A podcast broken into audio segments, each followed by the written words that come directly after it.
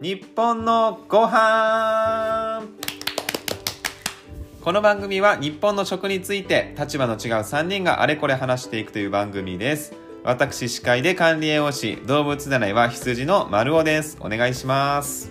えー、私日本料理の料理人で動物占い象の薄井花子ですよろしくお願いします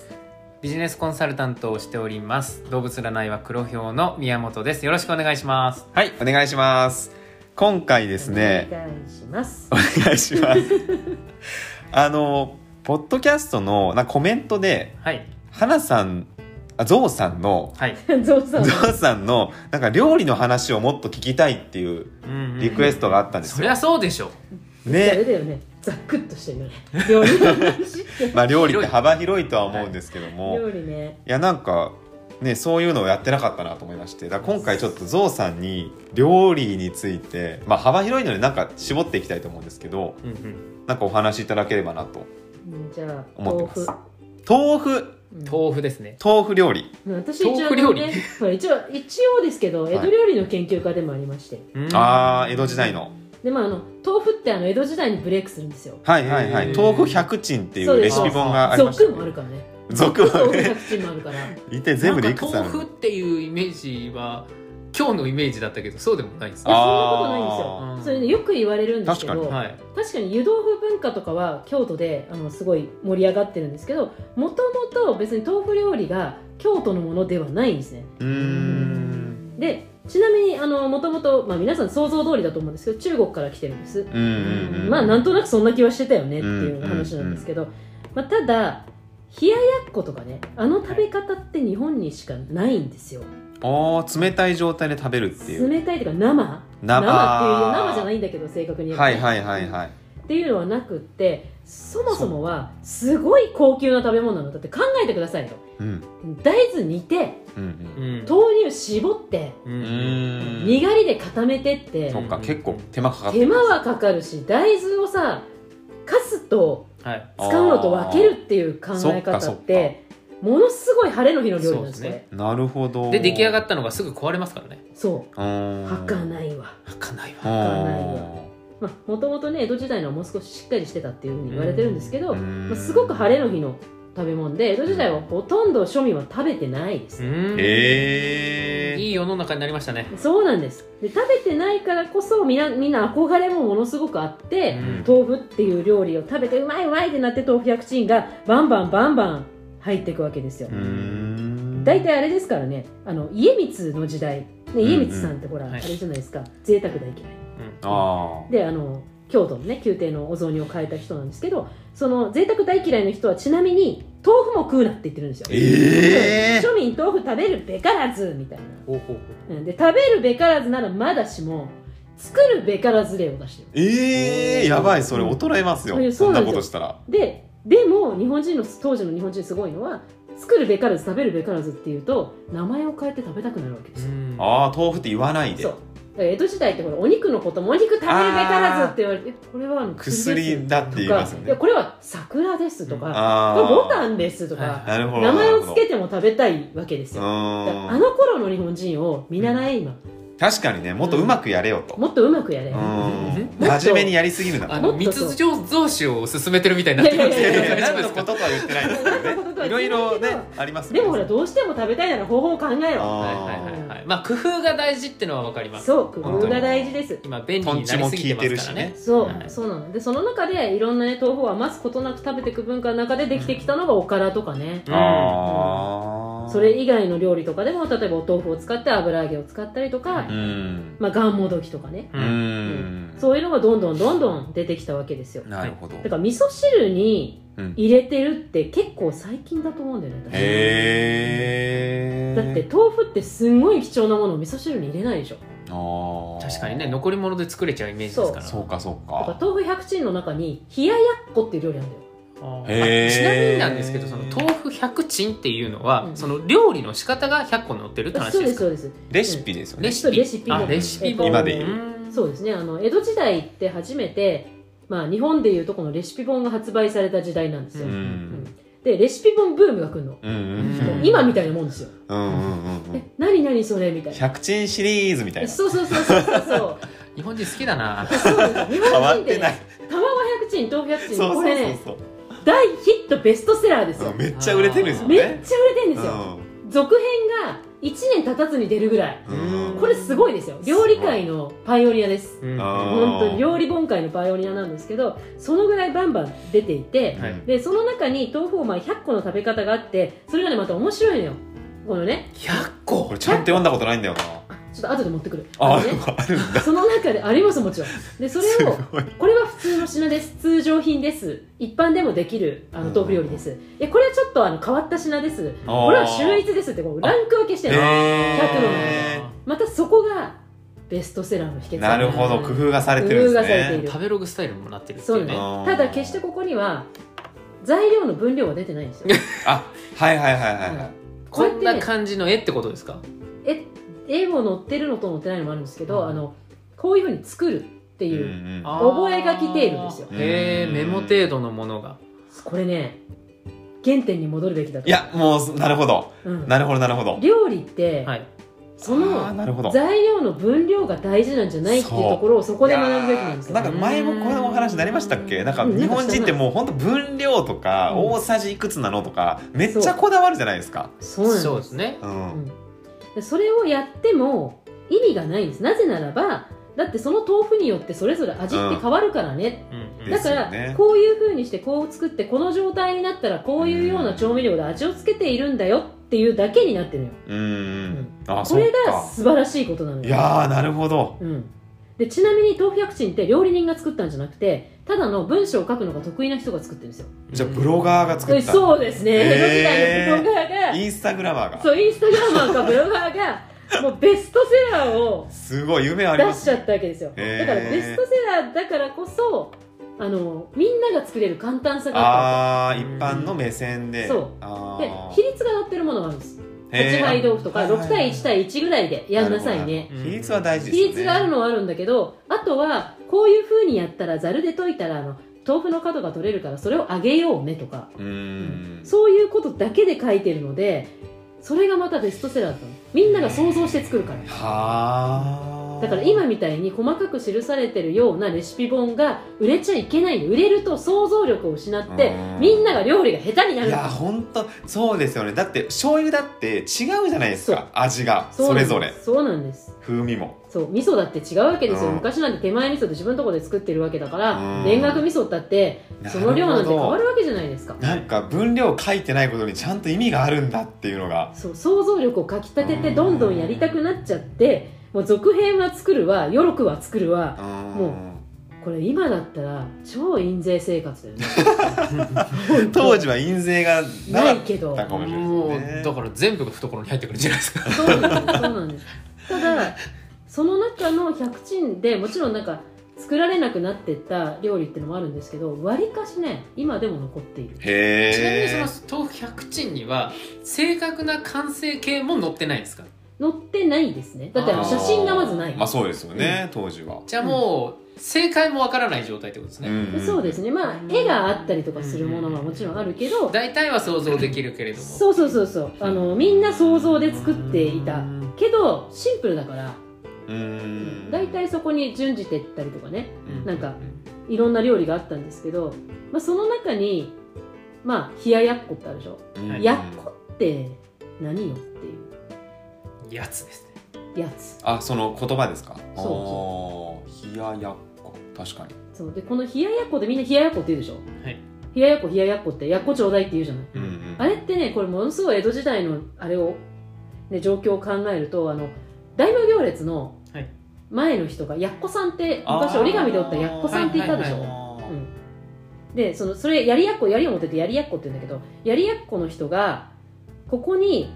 白い四角い抜きがあるんですよ門の中に、へえそそれが冷ややっこのそ原っから点来でてるんですかあいつ着てるやつみたいな形みたいになって冷たかったらえ冷ややっこなるほど暖かかったらにやっこみたいなー、えー、そっだからこれ江戸時代じゃないから絶対できない名前なんですよなるほど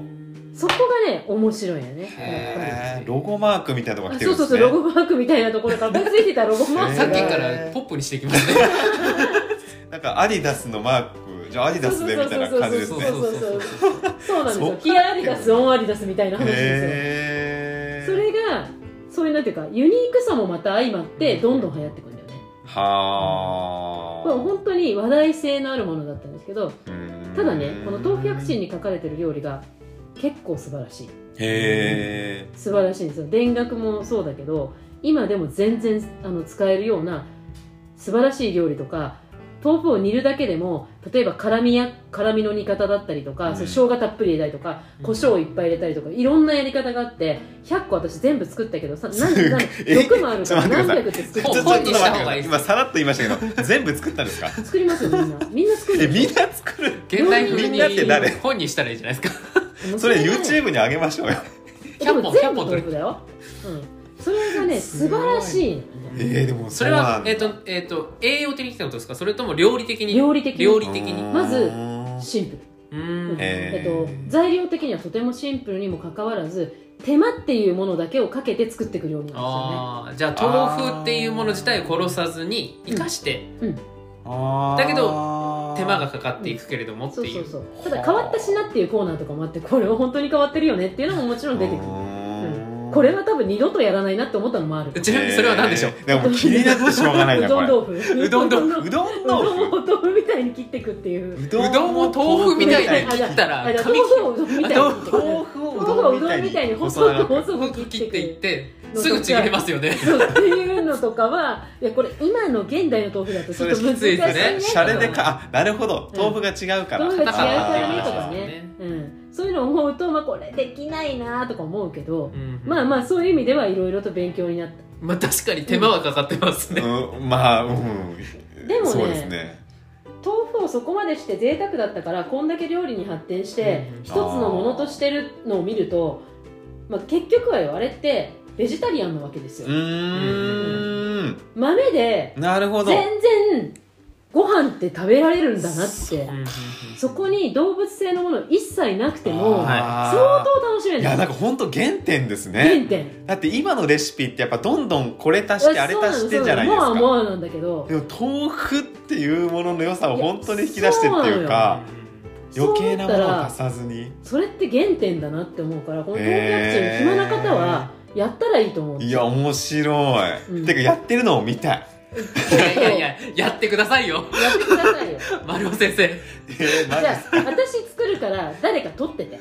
うん、いや撮った方がいいですよこれねあ上げてる人いないのかな YouTube とかいないと思いますよ100人とか100人全部100やっ一位みたたい人なは見たことないけどへこうー本当に私でも多分いろんなとこでレシピを作って出してる中で多分50ぐらいはやって出してんじゃないかなだってねお豆腐をさいの目に切ってざるの中でゴロゴロ転がして豆腐の角を取って丸くなったのをあげましょうっていうあられ豆腐とかね、丸くするんですかなんて丸くなってるザルの中でぐるぐるしてると繊細なうん皮の石みたいなもんですあまあそうですそうですすごいですねそうそれだから水の張った中でざるでこうやってコロコロコいロコロややってい発くと想はもうすごいいやすごいですよそれを何削れた角はどうするんですか削れた角はあのお汁とかで食べるんですねああーのカスはは余すことなく食べるんです余すことはいすごいおからもきちんと炒めにしてうんおからを炊いたりとか、えっと、地方によってはきらずま飯って言ってあのおから自体にお酢をね入れてそれでお魚をまぶして食べたりあーなますにしたりとかおからってねすごい活用いっぱいあるんですよ、うんおからでつけたりとおかからも毎日食べてますからねおから はねいいですおからいいですねおからはいいですおからのあの作り方はちょっと私はねあのこだわりがあるのでこれはこれちょはこれじゃあ大次変だ回おから編ですねこれは大変だってなっちゃうやだ豆腐百人俗みたいなもんですね俗とい豆腐のやー話面白いないや本当に面白くてお豆腐はねぜひ豆腐百珍読んでください、うんそれをちゃんと読んでないのに豆腐料理とか言って豆腐ハンバーグとわーみたいなのは本当に嫌うんまあ豆腐ハンバーグもいいと思いますよ、うんいいと思いますけれどでも似たようなものももあるんではすいよはいはいカリアッチはにいねまああのそれでいうともう結構前にやりましたけどあの大豆ミートとかね今あーそっちの方にどんどん触れてますけど確かに豆腐とか大豆っていうのをもうちょっとその、確かにね、うんうん昔の人は工夫してやっていたのだから原点だよねは原い、点です原ね点だよあの元祖大豆ミーうんトこのようなタイミングにこう 考え直してみるのもいいのかなとはねうん思いまとますけどめられちゃいますすごいいい感じにまとめられましたね いやでもいや本当にねすごいな豆腐だけでこんな豆腐だにけで話が広がると思わなかった素晴らしいのでまあもうその100がもうどういうものが入ってんのかが気になもうるみんな多分それ気になってしょうがないですそねうそうそう豆腐の魅味噌漬けだけはねみんなちょっとやってみって味噌本当に言いたい漬ああ豆腐水切って味噌につけるだけで、日本酒が一おつまみ生そうのそうそうめっちゃ美味しいんですよこれ日本酒が一生飲める人によると思うねまあまあそうだねなんかもう和製チーズみたいな感じにそうなあーそういうことですか、んうまいっすよはいそれを江戸時代にやっていたってことがすごいと思うんだよるんですあよ私チーズまだ知らないのにそうチーズを知らないのに、うんチーズのような味わいになるっていうことをやっていた江戸時代の人たちのすごいなその時間の余りっぷりとうん探求心、うんまあその工夫をするっていうのがやっぱり今日本すごく恵まれてるじゃないですか、うん情報がありすぎるんですはね、い、情報もあるし物も溢れているんですよ、うんしかもその物が安く手に入ってしまうんですよね確かに確かだにからこそ工夫していくっていうのが薄れてきてるんですよそうだね選択肢も多いしね、はいうんいやそ本こ当にそうだねはちょっと考えた方がいいんじゃないのかなとは思いますけどそうだね、うんあでもそういう意味では本当に江戸時なる代ほのど料ね理はシンプルでかつユーモラスよはい、うんうんこう考えたっていうそのはい面白さを楽しむものでもある、もう不便だからこその豊かさが失われてるんですよ今の日本って確かにだからちょっといろいろ変になってきてるとは思うんですけどねそうだねねうん原点回帰ですねそうなんですよ、大事なことねやっぱり美味しくなるものってもちろん素材だけで美味しい技術で美味しいものもあるけど、うん手間暇が美味しくするものってあってう、ん手間暇が美味しくするものはどんな素人でも作れるのよ、うんおー技術が必要なお刺身とかのが実は難しい、うーん素人さんがお刺身切ってもプロと同じにはならないけあどそうなだらねないですね、うんでも道具手間暇は違えばって話ですからねかけられるでしょっうて、ーうんんまさに江戸時代は手間暇の料理っていうのがすごく多い、うんそんな中私はホームベーカリーを買ってしまい ました何の話やごめんなさいよ何サボろうとしてるんですか何手間を惜しんでるんですかそ完れ全に手間を惜しんでしまい ましたいや私あれですから ね本当にフードプロセッサーって最近あはいだし、まあ、大量調理するようになってうんだしそれまでうんひたすらすり鉢ですからあね今でもおせちの松風は全員ですり鉢ですよまだかまだかみたいなうんうんまさにお疲れモード全開でみんなやるっていううん肉体との戦いなんですけど前回やったね昼もはいね手間暇にはいいこともやっぱりあるのうで、うんん達成感だけじゃなくてね、うんあの美味しさっていう意味ではねまあそのまあバランスですよねそうそう便利なものと、うんあのーしっかり考えて、あのよくしていこうっていうところのそう不便なものを偏っちゃうとやっぱねそう使い分けていいと思うんだよね便利なものは便利で時間のない時に使うのはいいけど、はいうんこれを使ったらこういう効果でこれを使うことによってこうなんだっていうのがうん知識にあるかないかでう、んどの便利さを優先するかが分かるはず、うんでそこにこう文化とか歴史とか意味があるものっていうのをしっかり学んでいくとさらに楽しく、ねそうなんです人生上質になるんじゃないのかなと。そうなんですよねだから本当にああなんかこれコロナでリモートでなんかちょっと時間空いてるなと思ったら本当あの豆腐薬人100個作ってみるってこ れねうんあのいいと思いますよ YouTube バズるかもしれない YouTube そう上げましょうよね誰が今それ見つけたら作る人結構いるんじゃないですあかじゃああ豆腐薬人なんのだこの動画丸尾和樹の YouTube でそのうち豆腐薬人が登場しますびっくりします一気に皆さん一気に十何万人に増えるから 豆腐百珍によって100本ありますからねそれだけで100本あもねりますから相当な分量ですよ毎日あげても100日かかる100あるのよ実際だからあそうですよね 俗もあるし俗もあありながら本当はもっとあるんですよ大変だこれ次それ終わったら卵百地に行きますもう当分丸岡月の YouTube はそれで埋まりますねまあ一個 ねこれが吉と出るか京と出るかですねまあそうですね1本1分ぐらいでまとめてね、そうだねはじゃあそれやりまい、すいやいややりますやるんですねまあちょっとはいあの検討したいと思います逃げたあでもあ良かったですなんか料理シリーズね、料理シリーズねまあなんかでも本当なんて言うんだろう